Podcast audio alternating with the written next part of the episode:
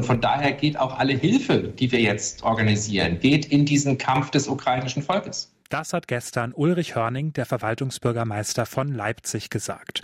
Ja, Leipzig hilft der Ukraine, das ist fast schon so eine Art Mantra in diesen Tagen. Aber wie sieht diese Hilfe eigentlich genau aus? Darüber haben wir in dieser Woche in unserer Live-Sendung mehrfach berichtet und mittlerweile hat sich noch mal eine ganze Menge getan. Was genau sich getan hat, darüber wollen wir heute sprechen in einer neuen Podcast-Folge Radio für Kopfhörer. Mein Name ist Justin Andrea. Schön, dass ihr dabei seid. Mephisto 976, Radio für Kopfhörer. Ja, das, was passieren muss, das war allen relativ schnell klar. Nur was genau und von wem kommt die Hilfe? Schon Anfang der Woche, da stand einiges fest. Die Stadt Leipzig hat zum Beispiel einen Koordinierungsstab eingerichtet und, was auch sehr schnell klar war, es gibt richtig viel private Initiative. Zum Beispiel auf Telegram, da gab und da gibt es auch immer noch eine Gruppe mit dem Titel Leipzig Helps Ukraine, also Leipzig hilft der Ukraine. Und mit deren Gründer Boris hat sich meine Kollegin Eva Heiligensetzer unterhalten, mit der ich jetzt verbunden bin. Hallo Eva. Hallo Justin. Ja, Eva, erklär uns vielleicht zu Beginn nochmal, äh, was ist das eigentlich für eine Gruppe Leipzig Helps Ukraine? Ähm, äh, ja, sag mal ein bisschen was dazu. Ja, wie du schon gesagt hast, eigentlich ist es eine Gruppe im Messenger-Dienst Telegram. Die hat mittlerweile über 3500 Mitglieder und da kommen wirklich im Minutentakt neue Nachrichten rein. Hm, ich habe, während du jetzt erzählt hast, tatsächlich mal mein Handy rausgeholt, habe mal nachgeguckt, denn ich bin selber Mitglied in dieser Gruppe. Der neueste Aufruf hier zum Beispiel ähm, ist, dass ja die Malteser, ähm, also dieser Rettungsdienst Hilfe braucht, Materialien braucht, dass da in Schichten gearbeitet wird und einfach helfende Hände benötigt. Das ist so ein bisschen äh, das Prinzip von dieser Gruppe, ne? Genau, das beschreibt das eigentlich schon sehr gut, was da immer geplant und organisiert wird. Da werden einfach Hilfsgesuche aller Art gepostet, ob das jetzt Mithilfe bei solchen Aktionen, wie du gerade genannt hast, ist oder dass jemand von der Grenze abgeholt werden äh, möchte. Und per Privatnachricht wird dann meistens einfach Hilfe angeboten und diese ganze Gruppe soll einfach eine Verbindung schaffen zwischen Personen, die Hilfe brauchen und Personen, die diese Hilfe leisten können. Jetzt habe ich es gerade schon erwähnt, du hast dich auch unterhalten mit Boris, dem Gründer von der Gruppe. Das Gespräch, das hören wir uns dann auch gleich an. Erzähl vielleicht erstmal noch, wie kam es eigentlich zu diesem Gespräch? Ja, ich habe ihn einfach mal bei Telegram angeschrieben und er war auch sofort zum Gespräch bereit, weil er selber aus der Ukraine kommt und sagt, dass er natürlich auch darauf aufmerksam machen will, wie man Menschen in seiner Heimat helfen kann. Als erstes habe ich ihn gefragt, wie er das eigentlich so schnell organisiert hat. Also ähm die Gruppe ist tatsächlich an dem ersten Tag entstanden, äh, weil ich äh, nicht einfach rumsitzen wollte und wollte was tun, äh, damit sich die Lage ändert, beziehungsweise damit man äh, von hier aus die Ukraine unterstützen kann. Äh, und dann habe ich die Gruppe gegründet und auf Telegram und überall die Gruppe geteilt äh, an allen Kanälen, wo ich weiß, äh, dass Menschen vielleicht da Interesse haben zu unterstützen. Und dann ist es quasi explodiert. Es kamen mehr und mehr Menschen rein, die helfen wollten oder die ähm, nach Hilfe gesucht haben. Äh, dann habe ich ein paar Aufrufe gestartet, dass ich Unterstützung brauche, Admins in vielen verschiedenen Bereichen. Äh, und jetzt haben wir, haben wir mittlerweile 2900 äh, Mitglieder in der Gruppe und in dem Team selbst haben wir jetzt 50 Leute, die sich da ähm, an organisatorischen Themen beteiligen. Genau. Boris hat mir erzählt, dass er 2013 nach Deutschland gekommen ist und seit eineinhalb Jahren in Leipzig wohnt. Ich habe ihn gefragt, wie die Situation für ihn gerade ist. Ähm, es ist natürlich äh, super schwer, aber durch diese Arbeit äh, kann ich äh, sehr gut die Emotionen abschalten und mich äh, auf die Sachen konzentrieren, weil ich weiß, äh, es ist nicht äh, nur ähm, eine Sache, die mir gut tut, äh, sondern auch das äh, rettet Menschenleben und deswegen äh, motiviert das und ähm, ja, ich bin jetzt auch mittlerweile von der Arbeit freigestellt. Ich bin hau hauptberuflich als Data Analyst tätig und jetzt mein Chef hat gesagt, es passt alles und da mache ich gerade äh, gar nichts. Er hat mir dann auch nochmal erklärt, wofür die Gruppe eigentlich genau da ist und was dort alles organisiert wird. Also äh, kurz dazu, äh, es ist nicht nur eine Gruppe, sondern wir haben auch mittlerweile eine Internetseite, äh, die heißt äh, leipzig-helps-ukraine.de. Ähm, und die wurde sogar von der Stadtrat als äh, ähm, die Quelle ähm, ähm, quasi, ähm, ähm, wie, wie, sagt man das? Ja, als die Quelle, die, die, wird ja als die Quelle genutzt von Stadtrat äh, und die verweisen auch äh, auf die Internetseite von uns, weil das ist erstmal die erste Quelle, wo, wo man alle Infos findet. Da kann man auch äh, den Link zu Telegram-Kanal finden.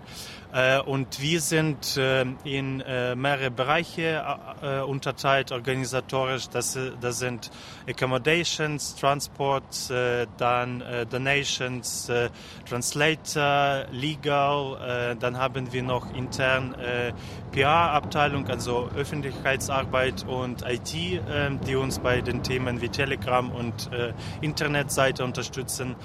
Äh, und diese Menschen beschäftigen sich, also diese Gruppen beschäftigen sich äh, einerseits mit der Verwaltung von Telegram, äh, aber auch treten die in Kontakt mit den Organisationen, die innerhalb von Leipzig oder auch außerhalb von Leipzig in Polen, in der Ukraine in diesen Bereichen aktiv sind und wir versuchen quasi die Zusammenarbeit zu gestalten. Das heißt, wir sind auch mit mehreren NGOs in Deutschland und Leipzig connected äh, und tauschen uns dann gegenseitig aus und verweisen quasi Menschen, wenn die zu uns kommen, dass da äh, Sammelstellen gibt, dass da Unterkünfte gibt und so weiter. Und zuletzt wollte ich wissen, was jede und jeder Einzelne tun kann, um in der aktuellen Situation UkrainerInnen zu helfen.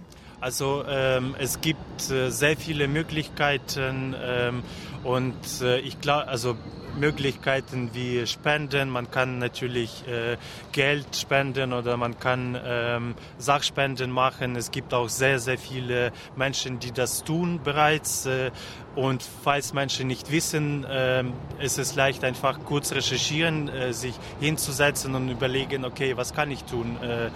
Möchte ich erstmal tun. Und wenn, wenn man das tun möchte, dann äh, ist es leicht, äh, an die Quellen zu kommen, äh, wo, äh, wo man unterstützen kann. Man kann auch, äh, es gibt viele Menschen, die zum Beispiel ihre Wohnzimmer anbieten für die Menschen, die, die, die jetzt aus der Ukraine kommen. Äh, oder es gibt Menschen, die zum Beispiel Russisch sprechen können, die können dann Menschen auch äh, äh, bei den Behördengängen unterstützen. Oder wenn, wenn ich weiß, äh, ich kenne mich äh, ganz gut im Recht aus, dann kann ich auch in die Gruppe reingehen und wenn ich eine Frage sehe, dann kann ich auch kurz schreiben, hey, ähm, ich weiß da Bescheid, ich kann dich da unterstützen. Und es gibt so viele Themen ähm, und natürlich denkt man, ja, Polen nimmt jetzt äh, sehr viele Flüchtlinge aus der Ukraine auf, aber äh, es stimmt halt nicht, weil es gibt auch Menschen, die sagen, ich will nicht in Polen bleiben, ich gehe jetzt nach Deutschland. Und das kann man äh, irgendwie nicht äh, leicht verhindern und es werden Menschen auch äh, nach Deutschland kommen und man muss ähm, sowohl quasi aktiv sein, um äh,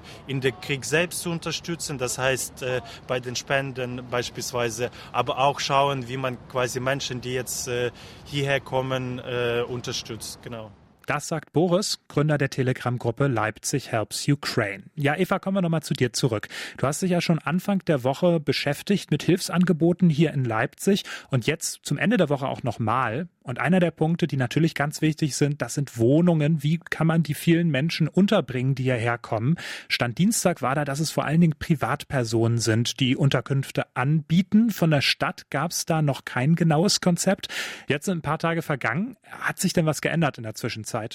Ja, gestern, also am Donnerstag, hat die Stadt ihre Entscheidung bekannt gegeben. In der Erstaufnahmeunterkunft in Mockau die ist vom Freistaat Sachsen, da werden sowieso Leute aufgenommen. Zusätzlich möchte die Stadt aber auch ähm, städtische Unterkünfte vorbereiten. Es laufen Gespräche mit der städtischen Wohnungsgesellschaft LWB und die sollen möglicherweise Personen in Wohnungen unterbringen. Daneben gibt es auch medizinische und psychologische Erst- und Notversorgung für Geflüchtete aus der Ukraine im Leipziger Klinikum St. Georg. Außerdem dürfen geflüchtete UkrainerInnen kostenlos den ÖPNV nutzen. Jetzt hieß es ja Anfang der Woche, dass nicht nur die Stadt Leipzig was beschließen will, sondern auch, dass es vom Freistaat Sachsen ein Aufnahmekonzept geben soll. Hast du dazu Updates, Eva? Mhm.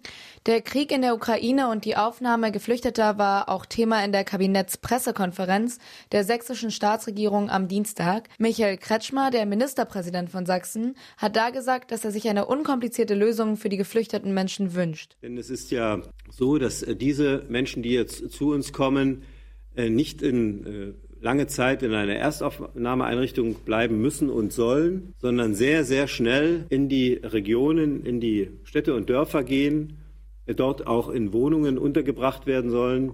Die Kinder sollen in Kindergärten und Schulen gehen können. Und äh, wir wünschen uns sehr, dass die Frauen und Männer auch arbeiten können. Außerdem ständen etwa 2000 Plätze in Erstaufnahmeeinrichtungen zur sofortigen Aufnahme Geflüchteter bereit. Dazu zählt dann auch die Erstaufnahmeeinrichtung in Mokau. Seit vergangenem Donnerstag ist außerdem klar, Geflüchtete aus der Ukraine kriegen den sogenannten Schutzstatus in der EU. Das bedeutet, es ist kein langwieriges Asylverfahren für sie notwendig. Sie kriegen sofort Zugang zur Sozialhilfe und auch sofort das Recht zu arbeiten. Dieser Schutzstatus gilt zunächst für ein Jahr. Jetzt ist ja das eine, dass man Menschen aufnimmt aus der Ukraine. Gleichzeitig gibt es natürlich auch Maßnahmen, die umgekehrt sozusagen Russland isolieren sollen, wirtschaftlich einerseits, aber durchaus auch akademisch. Zum Beispiel Beispiel haben Anfang der Woche die TU Bergakademie Freiberg und die TU Dresden angekündigt, dass sie geplante Projekte stoppen wollen. Von der Uni Leipzig gab es hingegen Anfang der Woche noch nicht so einen richtigen Stand. Da war alles noch ein bisschen unklar. Hat sich da die Uni geäußert mittlerweile, Eva? Ja, mittlerweile gibt es da ein Statement von der Universität Leipzig. Die verurteilen den russischen Angriffskrieg auf die Ukraine entschieden. Konkrete Maßnahmen für geplante Projekte mit Russland und Belarus, die gibt es aber noch nicht. Das geht aus der Rundmail zur Reaktion Reaktion auf den Krieg gegen die Ukraine hervor. Der wurde gestern, also am 3. März, veröffentlicht. Und genauer schreiben sie da, es werden kurzfristige Einschränkungen in den wissenschaftlichen Beziehungen und des Austausches mit russischen Partnern unvermeidlich sein. Unser Ziel soll es auch sein, dass diese Entwicklungen den deutsch-russischen Wissenschaftsbeziehungen langfristig nicht zu hohen Schaden zufügen. Betroffen davon könnten dann zum Beispiel Erasmus-Programme sein mit der Universität in Moskau, St. Petersburg und Kasan in Russland sowie der Universität in Minsk. Wir haben danach gefragt, wie es mit diesen Programmen aussieht. Bis jetzt gibt es konkret zu denen kein Statement, aber wir bleiben an dem Thema dran. Das sagt meine Kollegin Eva Heiligensetzer mit Updates zu den Reaktionen hier in Leipzig auf den Krieg in der Ukraine. Danke dir, Eva. Gerne. Ja, damit sind wir am Ende dieser Folge von Radio für Kopfhörer angekommen. Ich sage ganz herzlichen Dank an Eva Heiligensetzer und an Magdalena Uwer, die waren an der heutigen Folge beteiligt. Ja, wir haben ganz schön viel über Hilfsangebote gesprochen. Schaut vielleicht mal in die Show Notes, wenn ihr sagt, ihr möchtet vielleicht auch selber mithelfen oder euch zumindest selbst informieren, dann findet ihr da nochmal einige hilfreiche Links. Ein Wort noch in eigener Sache. Wir hatten diese Woche einen Pilotbetrieb im Live-Programm, um dann bald auch standardmäßig wieder live on air gehen zu können. Das war bei uns tatsächlich seit 2020 nicht mehr möglich, Corona-bedingt eben. Die nächsten drei Wochen, da sind wir noch dreimal die Woche in Podcast-Form für euch da, wie ihr es ja kennt. Und ab 1. April, da gibt es dann immer freitags unseren Podcast, zusätzlich zu den Live-Sendungen von 18 bis 19 Uhr. Also speichert schon mal die Frequenz 97.6 wieder in euren Radios ein. Und wenn ihr eine Sendung verpasst habt, dann könnt ihr sie auch nachhören hören, immer auf mixcloud.com. Ich wünsche euch erstmal ein schönes Wochenende. Mein Name ist Justin Andrea und ich sage auf Wiederhören. Mephisto 976, Radio für Kopfhörer.